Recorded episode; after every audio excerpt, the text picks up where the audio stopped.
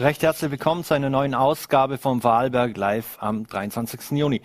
Heute trifft Deutschland in München auf Ungarn, ein Spiel, das nicht nur von sportlicher Brisanz ist, sondern auch für politische Diskussionen gesorgt hat. Darüber wollen wir mit Michael Ecker vom Verein Go West sprechen. Zudem freuen wir uns auf AK-Direktor Rainer Keckheis. Doch zuvor darf ich Probst Pater Martin Werlen von der Propstei St. Gerold im Studio von Vorarlberg Live begrüßen. Vielen Dank für den Besuch. Guten Abend. Pater Martin, seit knapp am ja, führen Sie ja gemeinsam mit einem neuen Leitungsteam äh, die Propstei St. Gerold. Äh, wie schwer oder einfach war denn da die Übernahme inmitten der Krise mehr oder weniger, wo wir schon im Sommer dachten, das Schlimmste ist vorbei und es ist, äh, es ist hinüber und im Herbst hat es uns dann wieder eingeholt?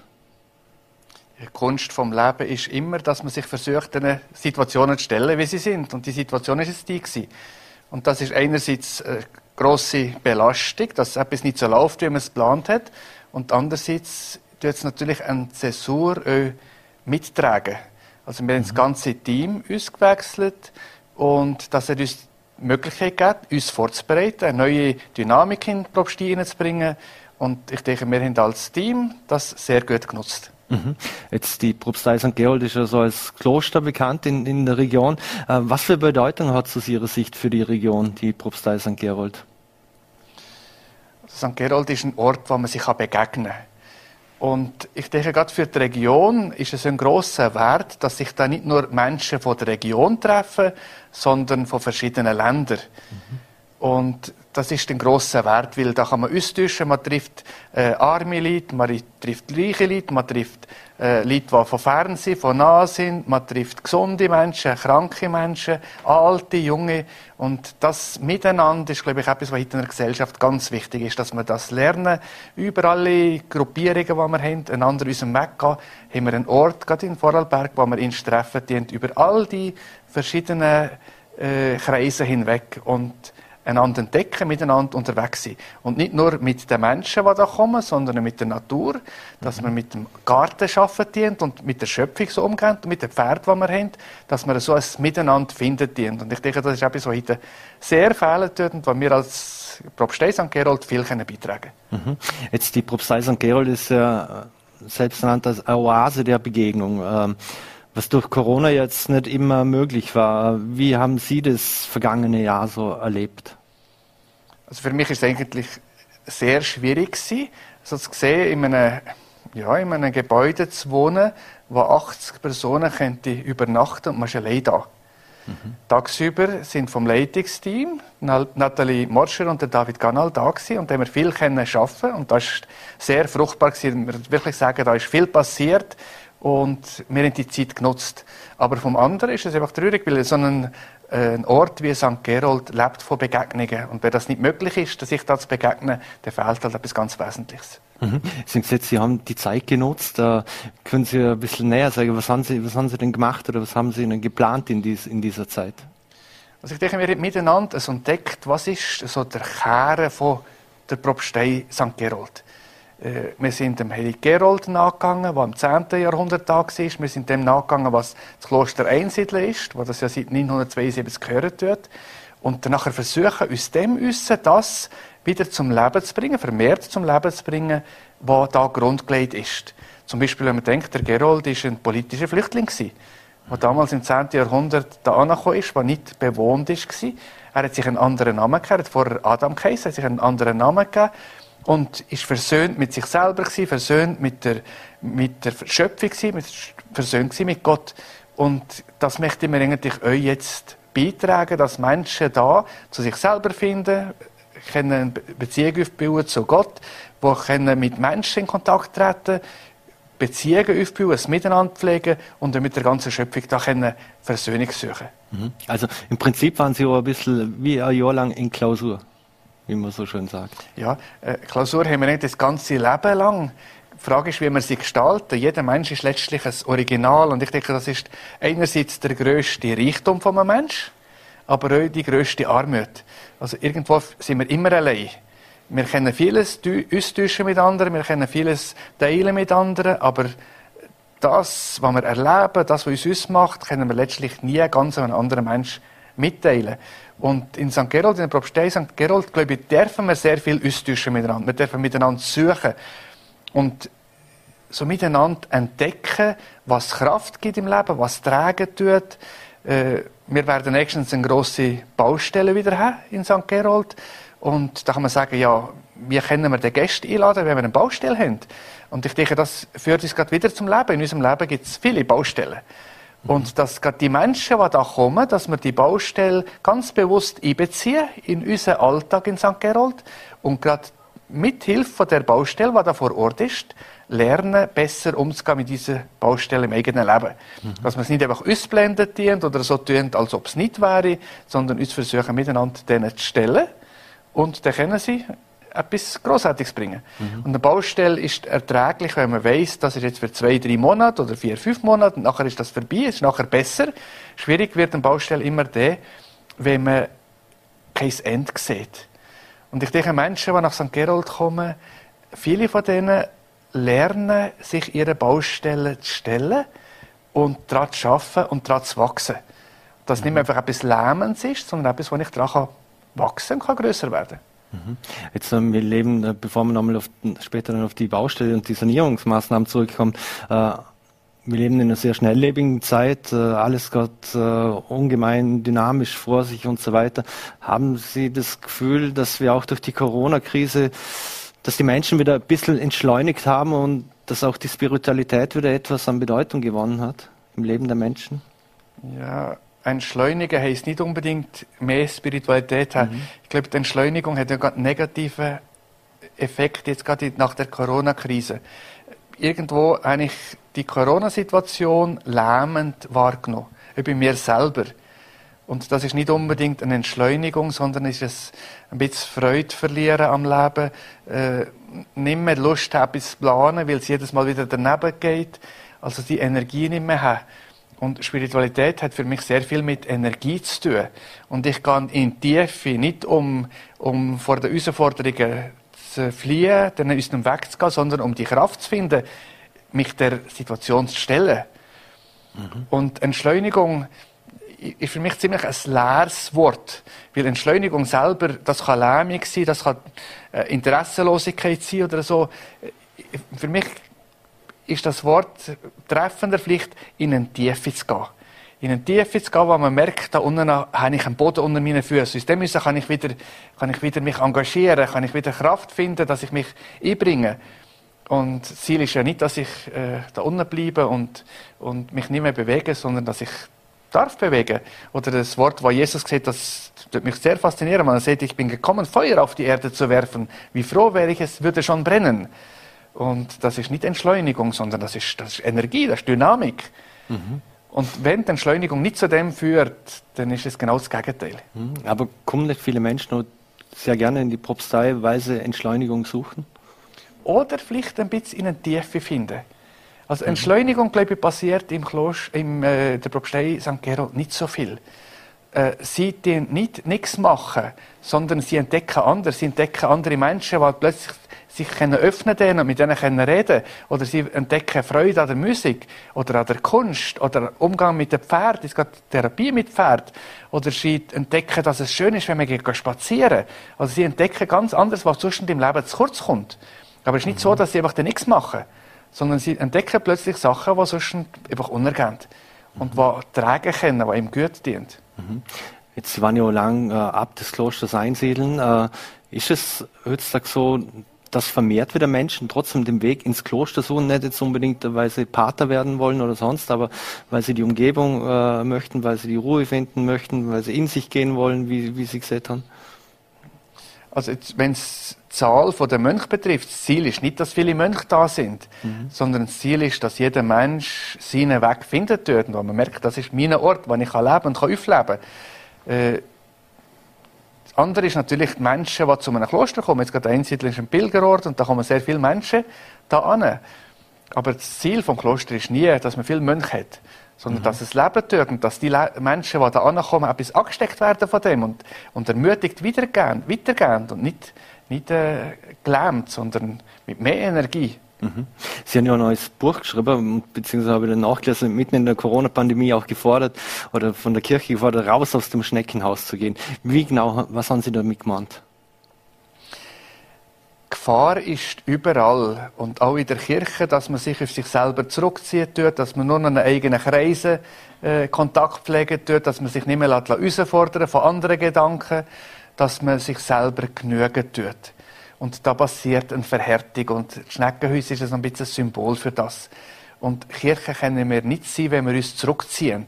Sondern Kirche mhm. sind wir dann, wenn wir, wenn wir rausgehen, wenn wir mit den Menschen sind, wenn wir äh, das Schicksal von Menschen teilen dient, wenn wir die Freude teilen dient, das Leid teilen dient, mittragen dient. Und das ist für mich ganz etwas Wichtiges von St. Gerold. Wir dürfen da Kirche erleben.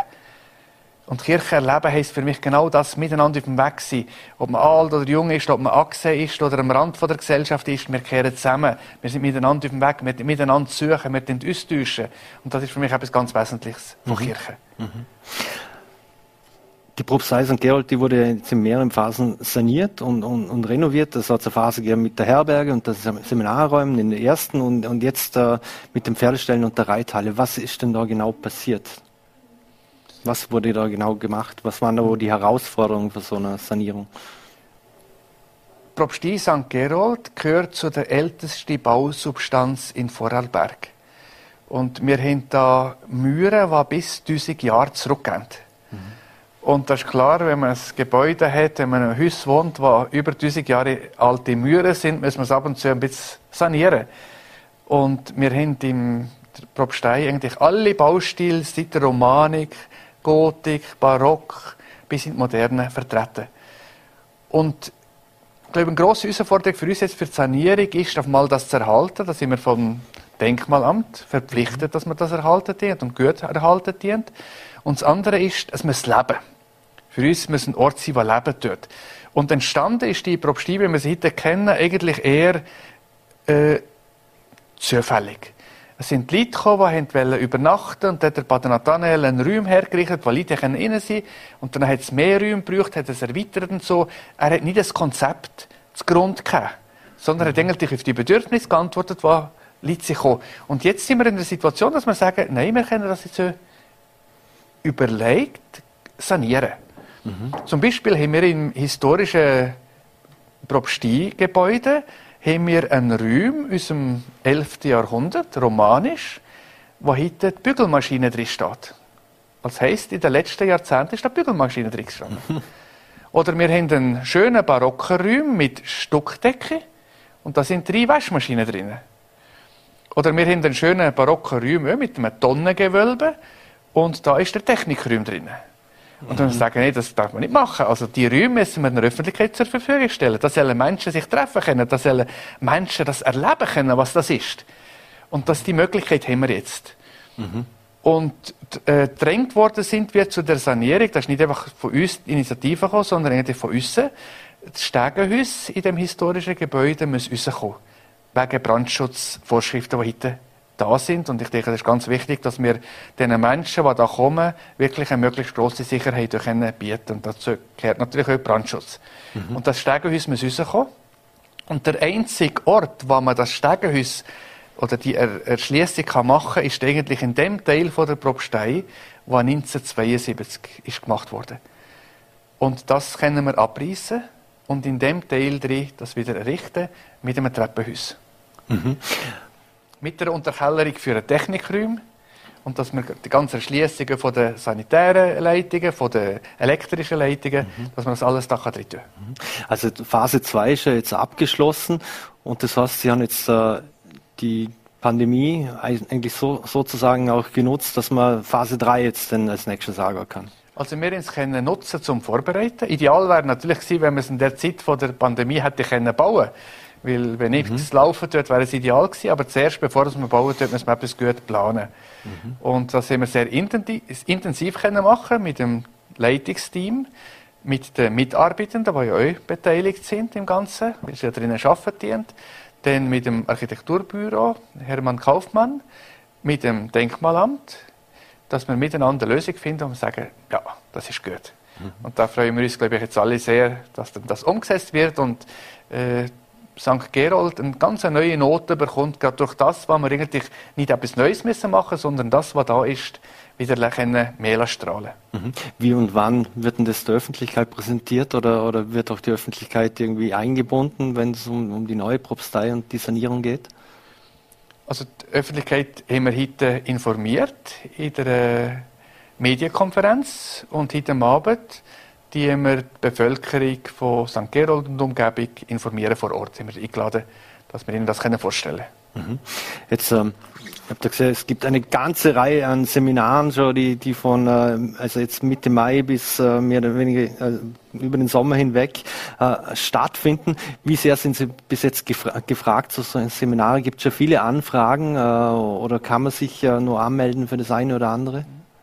Man kann sich selbstverständlich anmelden und ich denke, es sind sehr interessante Sachen dabei. Wir sind natürlich noch in einer so ein bisschen Übergangsphase.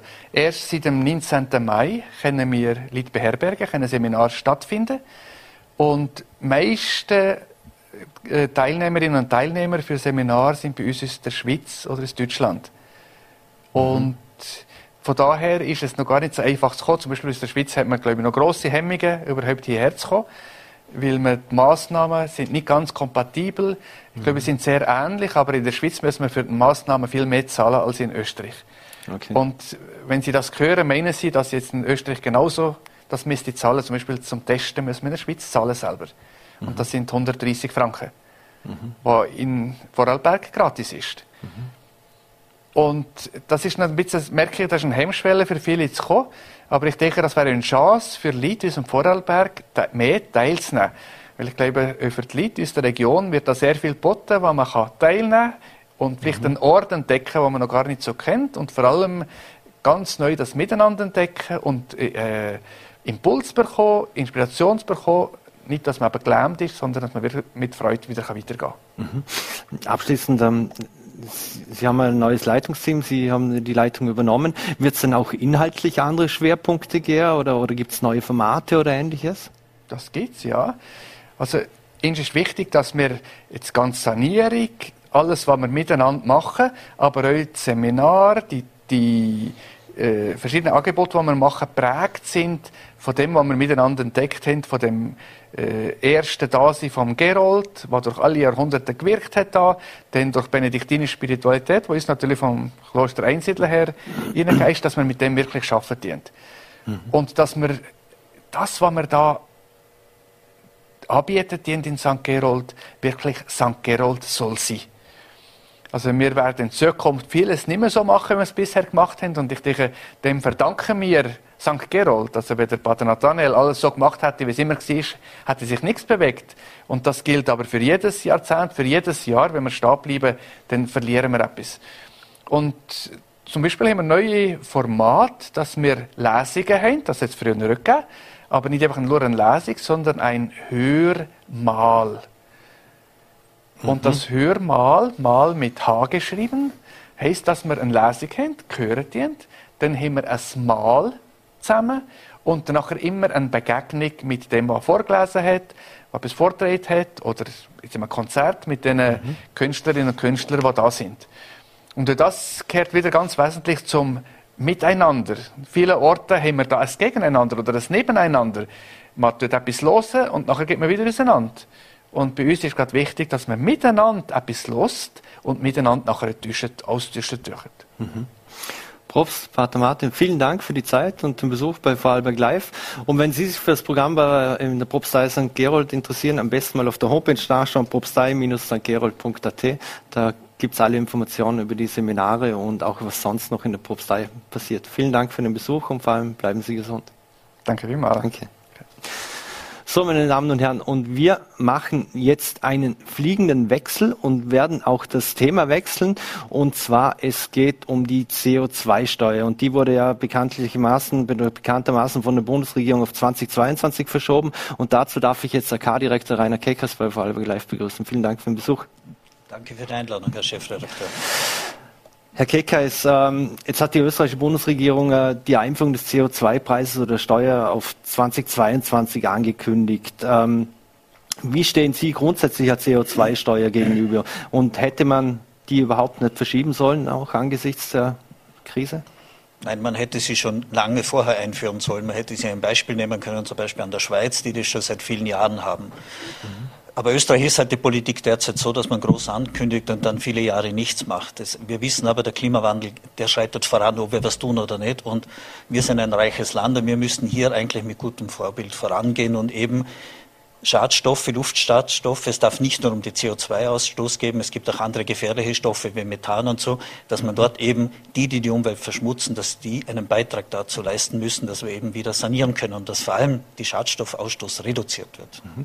Wieso engagieren Sie sich als Arbeiterkammer jetzt äh, für das, dass man äh, CO2-Steuer schon früher einführt? Das äh, werden sich jetzt wahrscheinlich viele draußen fragen, weil man jetzt wahrscheinlich die AK Vorarlberg nicht unbedingt mit der CO2-Steuer in Verbindung bringt. Richtig. Also wir haben 2019 schon in einer Pressekonferenz gefordert, dass wenn man eine große Steuerreform, und das hat damals der Herr Bundeskanzler angekündigt, wenn man das in Angriff nimmt, muss eine CO2-Steuer ein wesentlicher Bestandteil sein, weil wir eben nicht tatenlos zuschauen können, wie uns das Klima kippt. Ich meine, jeder halbwegs normale Mensch kriegt es ja mit und die Wissenschaft warnt uns schon seit Jahren und jetzt ist es Zeit, etwas zu tun. Und mhm. wir leben in diesem Land. Wir sind eine Organisation, die dafür schaut, dass es den Menschen gut geht und den Menschen geht es aber nur so lange gut, solange sie gute Arbeit haben, gutes Einkommen und dass aber auch die Umwelt intakt ist. Und deshalb ist es für uns auch ein Kernanliegen, dass man jetzt aufhört, immer nur anzukündigen, sondern dass man jetzt hergeht und ganz konkrete Schritte macht, zum Beispiel mit der CO2-Abgabe. Mhm. Jetzt, äh, wenn man zum Beispiel auch schon Stimmen aus Deutschland hört, die ja das, das gleiche Thema haben, dort heißt es vor allem, naja, da werden die kleinen Mieter werden die Zeche zahlen, äh, die, die Bürger, die dann tanken gehen mit dem Auto, werden die Zeche zahlen. Werden es wieder die Kleinen sein, die die Zeche zu zahlen haben? Das ist ja das ist immer das billigste Argument. Das gleiche, wenn man sagt, der Vermögensteuer, na, das trifft dann die Kleinen auch. In Wirklichkeit, die, die viel Umwelt verschmutzen, die viel CO2-Ausstoß produzieren, die sollen zahlen. Und wir wollen aber, und das ist der entscheidende Punkt, und daran spießt es jetzt auch in der Regierung, wir wollen, dass das, was an CO2-Steuer an Geld eingenommen wird, der ganz große Teil davon wieder zurück umverteilt wird pro Kopf oder pro Haushalt zurück an die Menschen.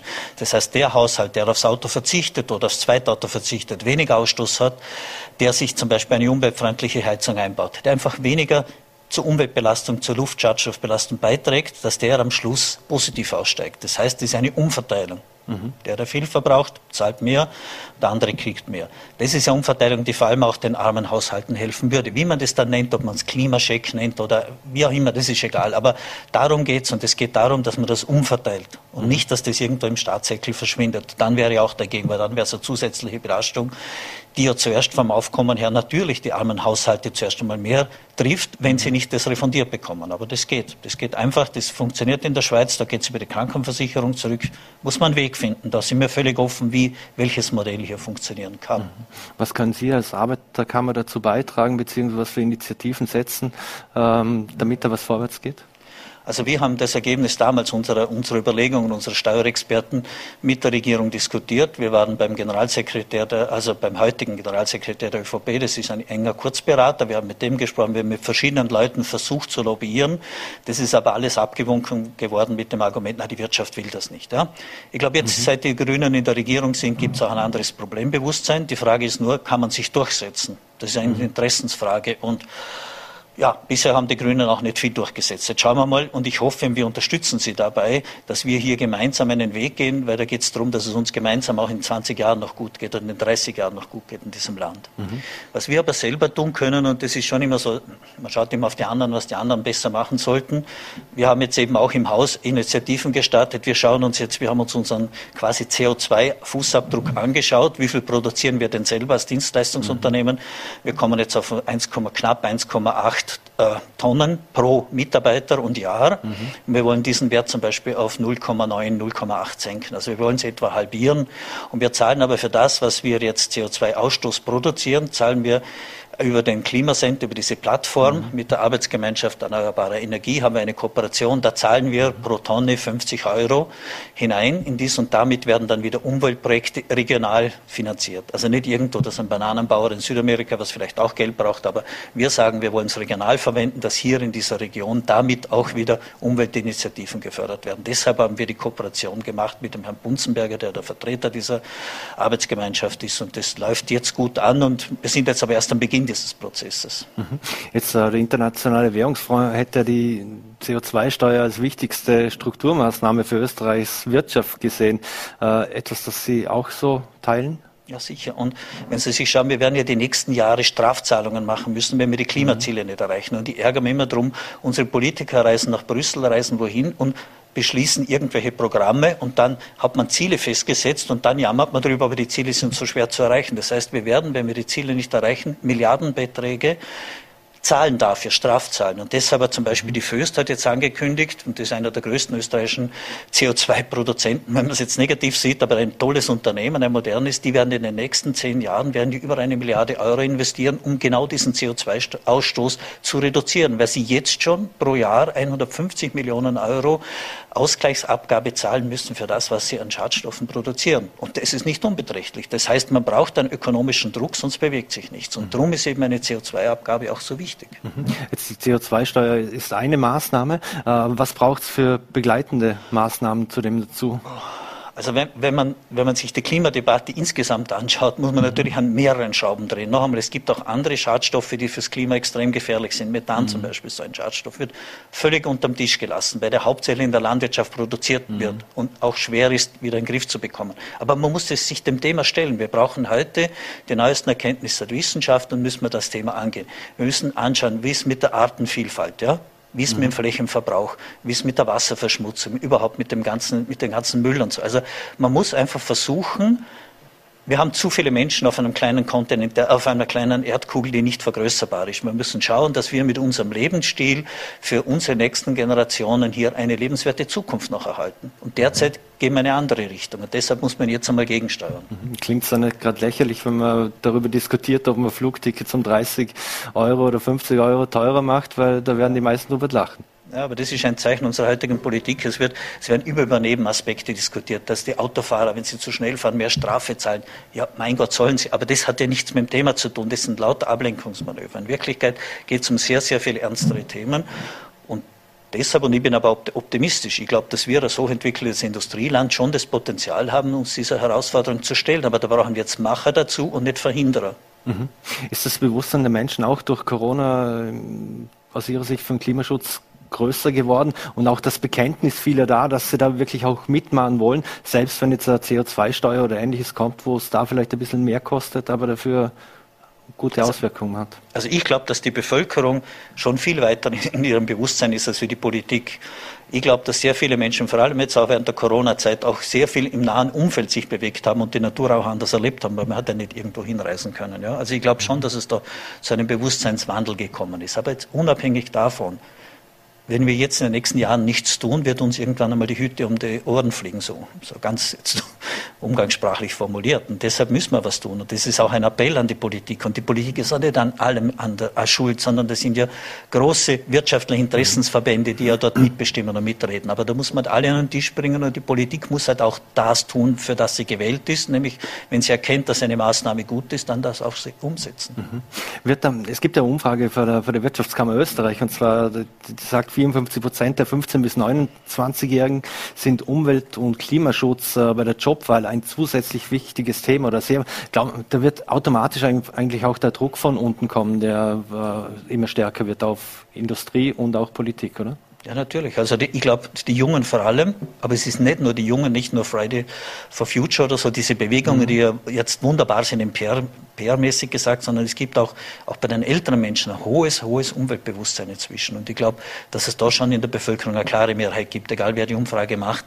Es wird niemand sagen, na, der Klimawandel ist mir egal. Das ist, das ist bis auf den Donald Trump, glaube ich, ist das jedem Menschen auf diesem Kontinent wichtig, oder auf diesem Erdball als wichtiges Thema irgendwo im mhm. Hinterkopf. Jetzt gibt es ja auch bei uns wird immer diskutiert, Fachkräftemangel etc. Jetzt gibt es das Sozialpartner-Pilotprojekt zwischen, äh, und zwar, das heißt Ticket to West, also sprich, äh, wird Fachkräfte versuchen aus dem Osten äh, zum Beispiel zu uns nach Vorarlberg zu bringen und zu holen. Äh, unterstützen Sie das? Finden Sie das gut? Wer freiwillig kommen will, ist herzlich willkommen. Ich halte es für einen Schwachsinn. Das wird, es wird ein Flop werden, wie schon, das hat man schon oft versucht. Aber sagen Sie mal ehrlich, welchen Grund soll ein arbeitsloser Wiener Koch haben, dass er, der dort eine Wohnung hat, der dort seine Familie hat, seine Kinder haben, dass er dann nach Vorarlberg kommt, wo das Leben viel teurer ist und wo er auch nicht mehr verdient? Also was, der Kampf um Arbeitsplätze wird mhm. darum gehen, wer bildet mehr aus, wer investiert mehr in die Weiterbildung seiner Mitarbeiter, der gewinnt den Kampf und nicht immer irgendwo herzuholen. Ja? Mhm. Das ist immer so ein. Aber ich verstehe schon. Und bei den Arbeitslosen, ich meine, das ist einfach lächerlich zu glauben, zu glauben, dass die Arbeitslosen so mobil sind, die haben ja auch eine Familie, die haben auch ein soziales Netz, die haben Kinder in der Schule. Das ist ja nicht so einfach, dann wegzugehen. Also ich glaube, mhm. dass das für ein paar junge Leute durchaus in Frage kommt. Das ist okay, das sollen sie machen. Aber dass das der Erfolg ist, letztlich am Arbeitsmarkt, das ist lächerlich. Also äh, eine Kampagne und äh, Nein, etwas, das, oder Imagewerbung. Das, das ist eben genau das, was ich meine, dass man heute in der Politik nur mit so einem Schlagworten arbeitet und überhaupt das Problem gar nicht mehr richtig anschaut, sondern nur irgendwo versucht, eine Schlagzeile zu fabrizieren und dann sagt, na, ich habe zu wenig etwas zur Lösung beigetragen. Mhm. Das gleiche wie mit der Leerstandsabgabe oder mit diesen Vermietungsaktionen für leerstehende Wohnungen in Vorarlberg. Das sind ja alles, wenn man sich wirklich genau anschaut, die Zahlen, was kommt denn da raus am Schluss? Es kommt fast nichts heraus. Mhm. Eine letzte Frage, sei mir erlaubt, und zwar, es geht um den Impfstatus, und zwar um der Impfstatus könnte ja durchaus äh, über Jobzusage in Zukunft entscheiden. Ähm, vor allem Sie jetzt als Institution, als Arbeiterkammer, äh, glauben Sie, dass da viel auf Sie zukommen wird, weil viele Menschen, die, einen, die sich nicht impfen lassen wollen, aus welchen Gründen auch immer, äh, einen Job einfach nicht bekommen werden? Ja, wir haben auch schon sehr, sehr viele Anfragen und Sie werden es nicht glauben, keine Überraschung, aber es wird auch im Haus intern bei uns unterschiedlich diskutiert. Also es gibt mhm. unter den Arbeitsrechtlern Meinungen von, von ganz radikal ja bis ganz radikal nein. Es gibt noch keine Rechtsprechung dazu. Mhm. Aber eines ist schon klar und das muss sich jeder klar sein, wenn der Dienstgeber wenn ich mich bewerbe und ich werde gefragt, ob ich geimpft bin und so, und ich verweigere die Antwort und so, oder, oder ich sage, nein, ich lasse mir die impfen, ich bekomme den Job nicht. Mit Diskriminierungsargument kommen Sie nicht durch. Mhm. Impfen ist keine Frage der Diskriminierung. Ich kann wegen meinem Geschlecht darf ich nicht diskriminiert, wegen meinem Alter, wegen meiner Religion, was auch immer, meiner, meiner sexuellen Orientierung. Mhm. Das sind Diskriminierungstatbestände, aber sicher nicht Impfung. Mhm. Wer das glaubt, liegt falsch. Aber mhm. ich, nochmal, ich bin kein Verfechter des Impf Pflicht, der Impfpflicht. Ich bin nur ein Verfechter dafür, dass man in bestimmten Branchen, Gesundheitsbereich, in der Erziehung und so, dort, wo ich mit schutzbedürftigen Menschen zu tun habe, mit Kindern zu tun, mit kranken Menschen, mhm. na, dort finde ich es also für selbstverständlich, dass die geimpft sein müssen. Mhm. Weil Tetanus müssen sie auch impfen und andere Schutzimpfungen müssen sie dort auch haben. Jetzt frage ich mich, wieso Covid jetzt auf einmal so ein Riesenthema ist, dass sie das nicht haben sollen. Also. Mhm. Rainer Kekas, vielen Dank für den Besuch im Studio von Vorarlberg Live und vor allem bleiben Sie gesund. Danke.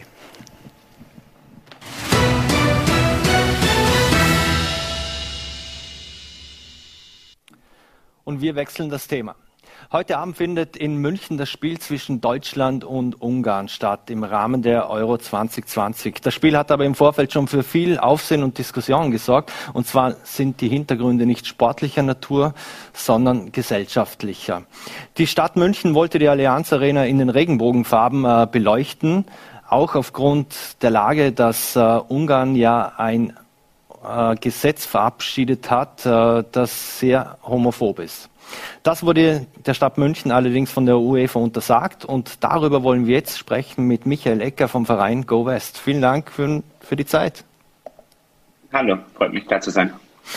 Herr Ecker, jetzt ich habe es gerade angesprochen, äh, die UEFA hatte der Stadt München das untersagt, äh, dass die Allianz Arena in den Regenbogenfarben äh, beleuchten darf. Was bedeutet denn das für das Engagement der LGBTQI-Plus-Bewegung aktuell?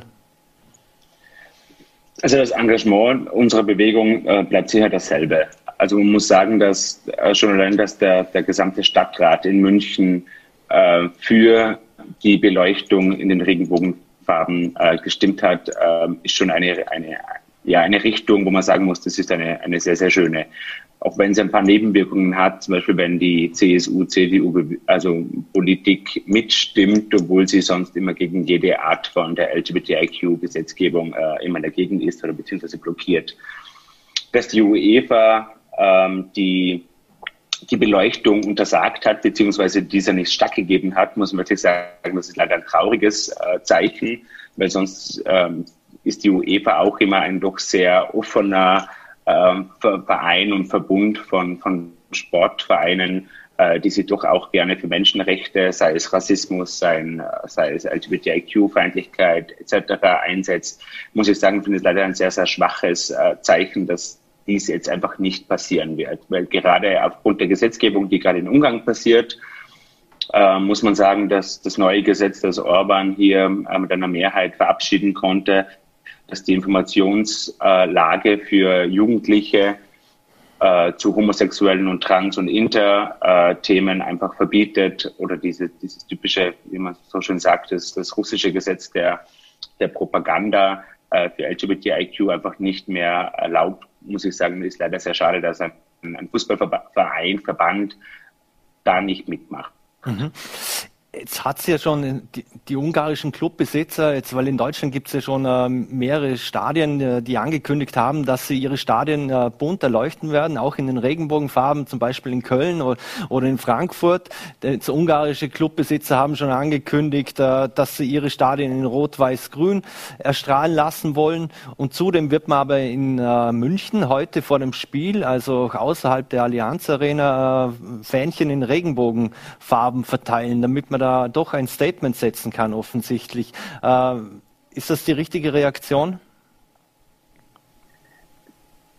Die, die einzig richtige Aktion ist, dass die Europäische Union, jedes einzelne Land der Europäischen Union, ähm, Ungarn zu wirklich sagt und zwar nicht nur nicht nur durch die Abstimmung, sondern auch in bilateralen Gesprächen einfach zu verstehen gibt, dass Menschenrechtsverletzungen dieser Art und Weise nicht geduldet werden. Sind wir uns ehrlich. Also wir haben alle irgendwo in Genf einmal einen Vertrag unterschrieben, der gehört zu den Menschenrechten dazu. Wir haben bei der Europäischen Union Verträge unterschrieben, die Diskriminierung und zwar auf gar, egal welche Art und Weise einfach verbieten. Und wenn hier Orban äh, mit Ungarn einen falschen Weg einschlägt, muss die EU mit jedem einzelnen Mitgliedsland einfach eine härtere Sprache sprechen, auch bilateral. Diese Fähnchen sind, sind sehr nett, muss man sagen. Das finde ich auch richtig, dass sie verteilt werden. Ich würde auch sehr schön finden, wenn, wenn die Allianz Arena in den Farben erstrahlen würde. Ich finde, es ist aber trotzdem ein Unterschied, ob ich jetzt eine eine Nationalfarbe, so wie Ungarn das jetzt machen möchte in diversen Ländern, in ihren Nationalfarben erstrahlen lässt, oder ob ich für Menschenrechte einstehe. Also jeder kann sein, sein, seine Arena und sein, sein Fußballplatz ein, also mit den Farben einbestrahlen, wo er möchte. Ich finde trotzdem, dass Menschenrechte in der Europäischen Union ganz, ganz wichtig sind und dass auch dieses Thema Platz haben muss, auch innerhalb des Fußballs. Mhm. Jetzt hatte die österreichische Europaministerin Edstadler etwas für, für Aufsehen gesagt, weil es hat eine Initiative, also eine Resolution von 13 EU-Staaten gegeben, die eben gegen dieses Gesetz äh, in äh, Ungarn vorgehen wollen, äh, weil es auch gegen das europäische Gesetz verstößt.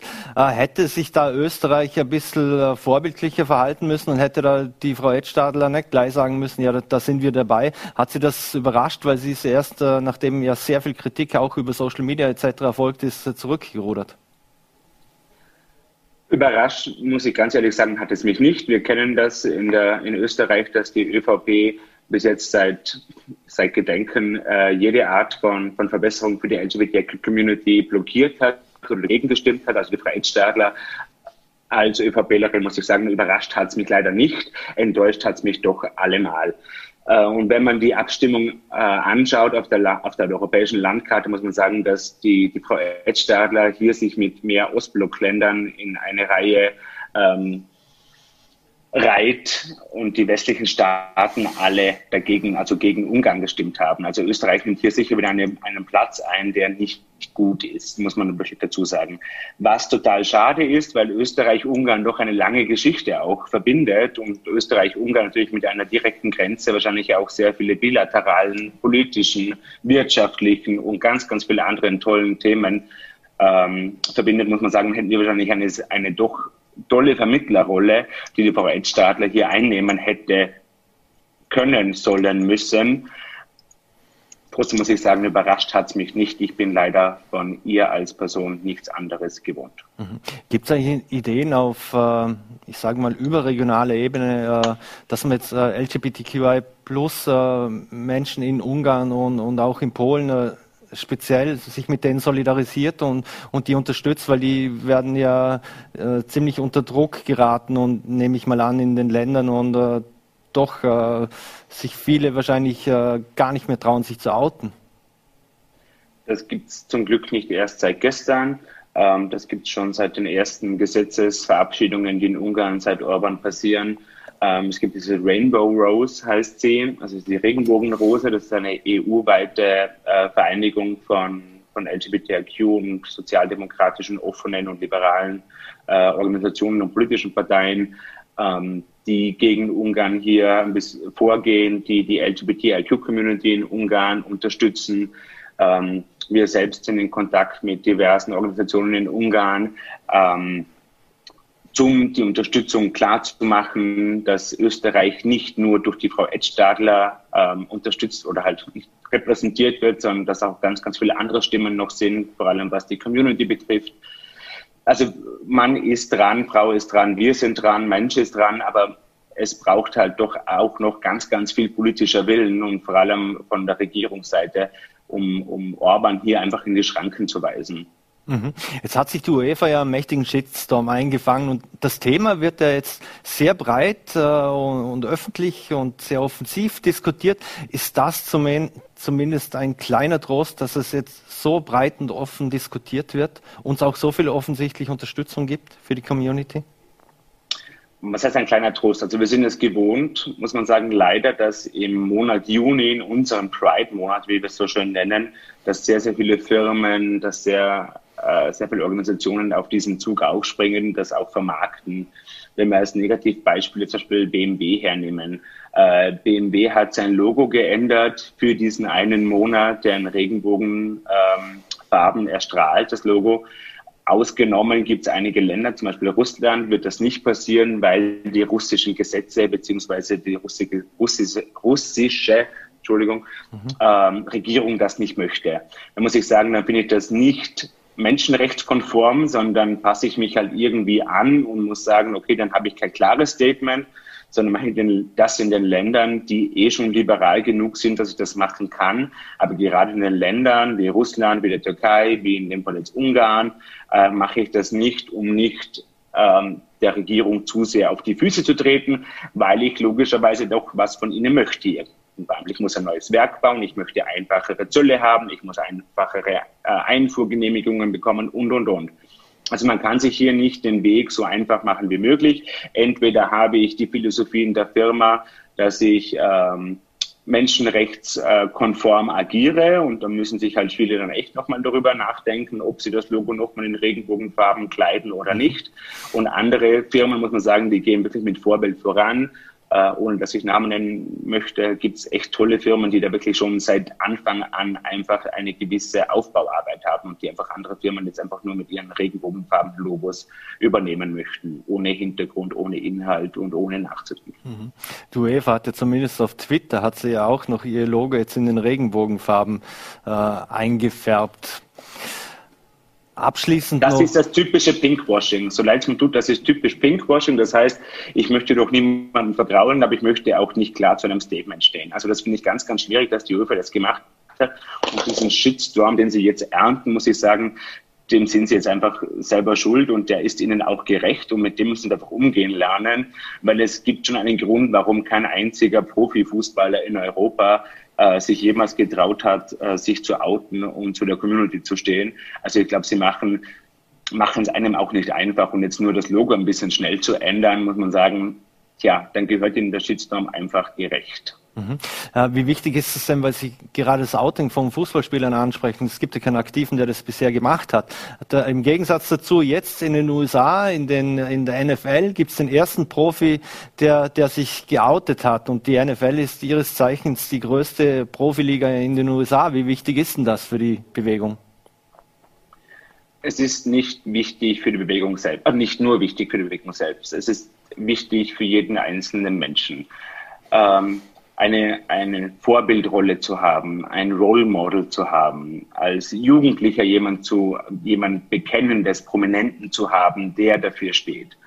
Und sei es jetzt, äh, ob es eine Sängerin ist, ob es jetzt wirklich ein, ein, ein, eine Sportlerin ist, es ist immer sehr, sehr wichtig, jemanden zu haben, der sich offen outet, um sich entweder mit ihm zu identifizieren, um ihn als Vorbild zu haben, um es einfacher zu haben und einfacher zu machen. Wir dürfen nicht vergessen, dass die Suizidrate bei der Community in der LGBTIQ-Szene um ein siebenfaches höher ist. Wenn es genügend Role Models geben würde, wenn es in der mhm. Gesellschaft mehr akzeptiert werden würde, hätten wir diese diese drastische, muss man echt sagen, äh, Suizidrate auch in der Community nicht. Mhm. Noch eine letzte Frage. Was sind für Aktionen noch im Ländle geplant im Preidenmonat? Also wir haben ja im Ländle gestern offiziell am Montag, also vorgestern, Entschuldigung, am Montag offiziell in die, in, den, in die Pride Week gestartet. Wir hatten, es machen sehr, sehr viele Organisationen mit. Jeder und jede äh, Organisation hat so seinen Part. Heute zum Beispiel findet in Bregenz noch das Regenbogenbänkchen-Gespräch statt. Wir haben am Samstag die große Kundgebung am Platz der Wiener Symphoniker vor dem Festspielhaus. Dieses Jahr fällt leider aufgrund Corona die Parade aus, aber wir machen trotzdem eine Kundgebung. Also die ganze Woche ist und war gefüllt mit, mit diversen Aktivitäten äh, rund um Pride und rund um die Community. Mhm. Gibt es noch eine Übersichtsseite oder ähnliches oder beim Verein Go West äh, für auch für, für Menschen, die sich vielleicht noch nicht trauen zu outen oder, oder nicht wissen, wie sie damit umgehen sollen, äh, wo sie Rat und Tat äh, bekommen? Also ganz wichtig ist wirklich, wenn wenn Sie Hilfe brauchen, wenn Sie Hilfe suchen, ist GoWest sicher der richtige Ansprechpartner, die richtige Ansprechpartnerin. Ähm, wenn wir selbst nicht weiter wissen, wissen wir, wo wir Hilfe suchen können, wo wir, wo die Menschen äh, Unterstützung finden. Also auf unserer Website gowest.or.at ist ganz wichtig. Kann man alles ausfüllen, man kann uns E-Mail schreiben, uns gibt es auf Facebook, uns gibt es auf Instagram, man kann uns auf jede Art von Kanälen schreiben und wir sind äh, mit Rat und Tat zur Seite. Unser Telefon ähm, kann man gerne anrufen, also kann man gerne anrufen. Wir sind wirklich für Menschen da und bieten Unterstützung. Hm. Michael Ecker, vielen Dank vom Verein Go West für die Zeit, für Vorarlberg Live. Ich wünsche einen schönen Abend und alles auch. Gute und vor allem bleiben Sie gesund. Ebenso, Dankeschön, alles. Gute. Danke. So, meine Damen und Herren, und das war's schon wieder mit Vorarlberg Live. Vielen Dank fürs Einschalten. Wir würden uns freuen, wenn Sie auch morgen wieder dabei sind, ab 17 Uhr live auf Voller TV, NRT und Lende TV. Wünschen einen schönen Abend und vor allem bleiben Sie gesund.